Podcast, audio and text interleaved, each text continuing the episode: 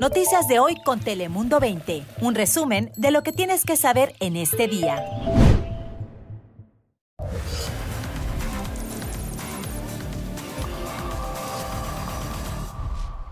Hola, ¿qué tal? ¿Cómo estás? Te saluda Fabián Boucers. Bienvenidos a una nueva edición aquí en tu casa, en Dale Play. Ya sabes que aquí te contamos las noticias más relevantes de las últimas horas y lo que necesitas saber. Así que comenzamos, como siempre, con nuestro top 5 de hoy. Comenzamos con esto. A nivel estatal, los restaurantes de comida rápida aumentarán el salario mínimo en California a los trabajadores. Y es que a partir del 1 de abril el salario mínimo será de 20 dólares la hora y podría aumentar un 3.5% anual dependiendo de la inflación. Según expertos de los precios de la comida rápida, podrían aumentar un 5% o más debido a esto, aunque es difícil saber qué pasará.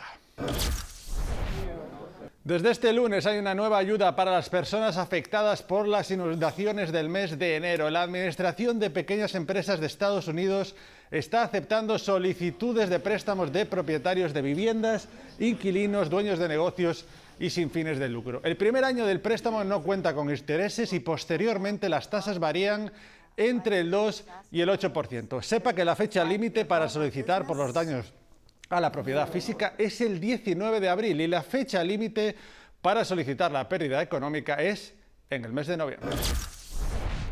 La organización Hispanic Access Foundation está presionando al gobierno federal para que designe más monumentos nacionales en California, entre ellos las montañas de San Gabriel. Ese grupo de activistas ha comenzado una campaña en Washington, D.C., alegando que los monumentos nacionales benefician a millones de personas y afirman también que ayudan a proteger terrenos de nativos americanos. Cuidarse más, estar más precavido de las cosas que están pasando ahorita.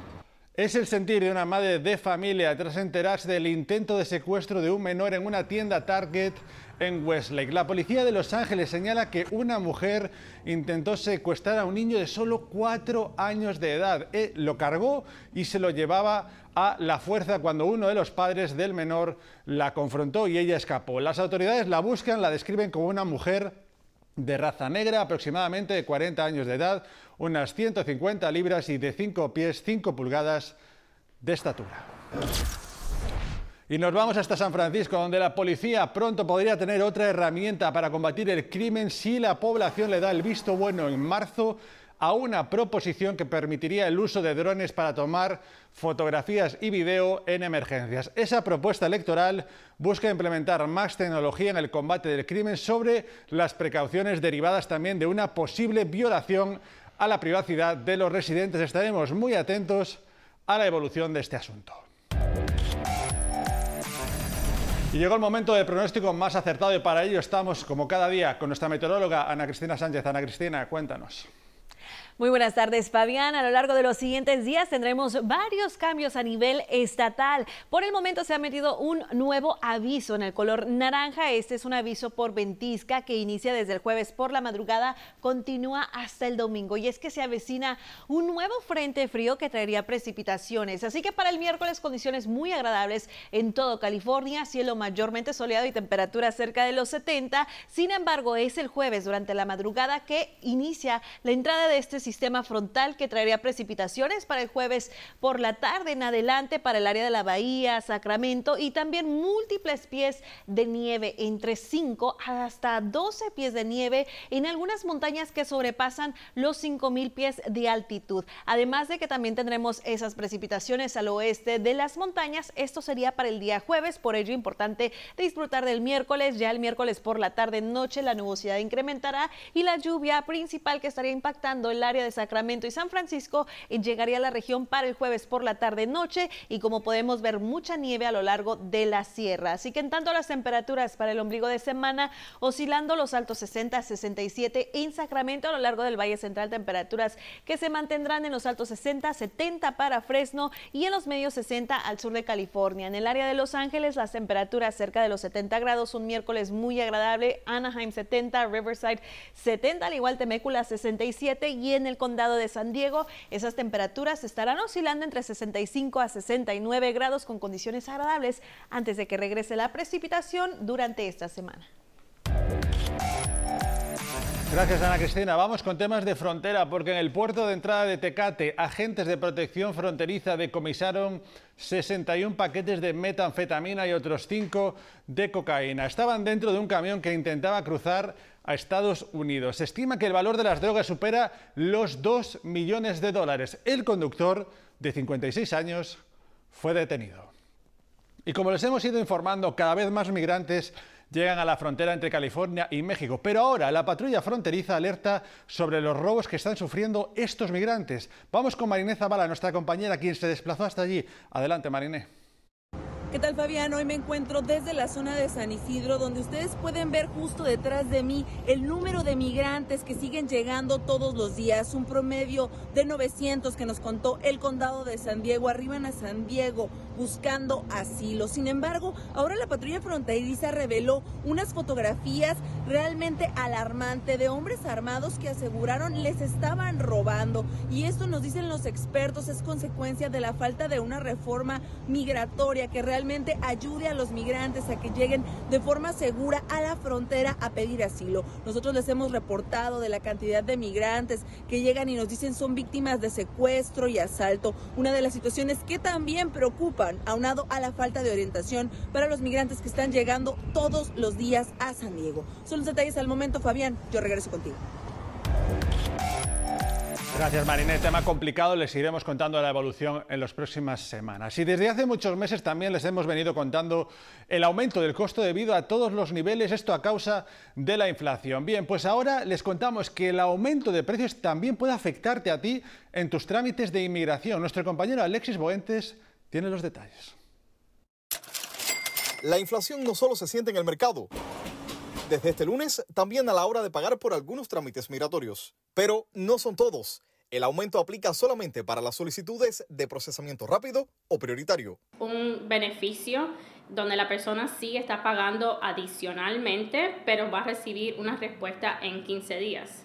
En otras palabras, más dinero a cambio de rapidez. Usualmente son los casos que son de visa de negocio, como por ejemplo las peticiones que son, en vez de ser familiares, son peticiones de empleo. Pongamos un ejemplo. El costo del formulario I-140, petición de inmigrante para trabajador extranjero, aumenta de 2.500 a 2.805 dólares. También el permiso de trabajo que tanto mencionan es específico a la categoría de estudiante. Para este trámite en particular, solicitud de autorización de empleo para ciertos estudiantes, el aumento es de 1.500 a 1.685 dólares. De verdad que es un golpe muy fuerte para la economía de nosotros los inmigrantes debido a que hay muchas personas que estamos recién llegadas y no tenemos como una buena base económica para eh, tal aumento. Sin embargo, la abogada insiste en que el aumento será solamente para quienes pidan acelerar sus procesos y en casos que apliquen. La reclamación o petición familiar que tanto atraso tiene en estos momentos califica para este programa. Ojalá esto fuera una opción, pero desafortunadamente no lo es. No se extiende a las reunificaciones familiares. ¿El paro humanitario? Evidentemente no. No, no existe ninguna forma de pagar para que se acelere. Realmente eh, muchas personas dicen que han reportado que se lo han ofrecido, pero es estafa. Otro aumento que sí podría afectar a más personas llegará el próximo primero de abril. Quienes apliquen a la ciudadanía y lo hagan en línea pagarán 70 dólares más. Quienes lo hagan en formato impreso, 120 dólares por encima del costo actual. Y atención a esto, si usted es dueño de una mascota o conoce un amigo o familiar que es dueño de mascota, seguro que sabe lo costoso que es tener un amigo peludo, especialmente a la hora de rentar una vivienda, ya que muchas veces se ven obligados a pagar altos depósitos de renta por sus mascotas. Pues bien, una nueva medida busca eliminar estos cobros. Natalie Vera nos amplía.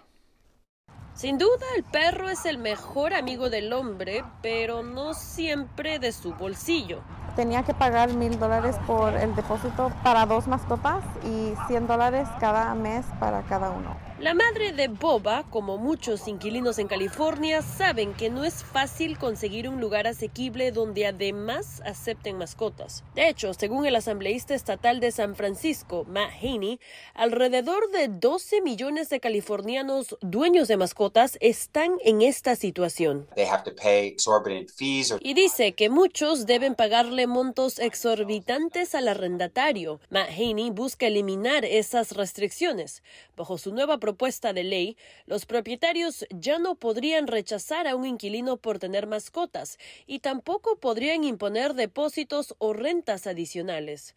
Además, estaría prohibido preguntar sobre los animales en las solicitudes de alquiler. A mí se me hace una buena idea. Pero la propuesta podría resultar en un aumento de alquileres para todos.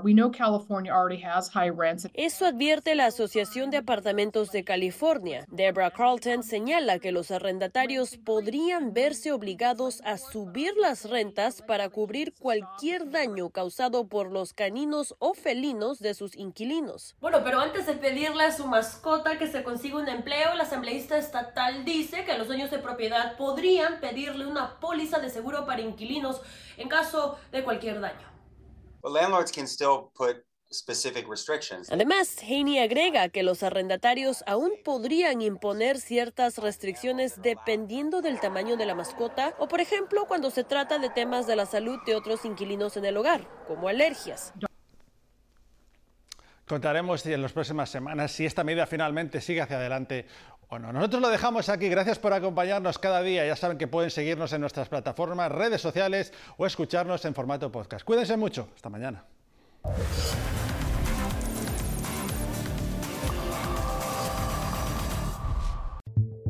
Noticias de hoy con Telemundo 20. Suscríbete para recibir alertas y actualizaciones cada día.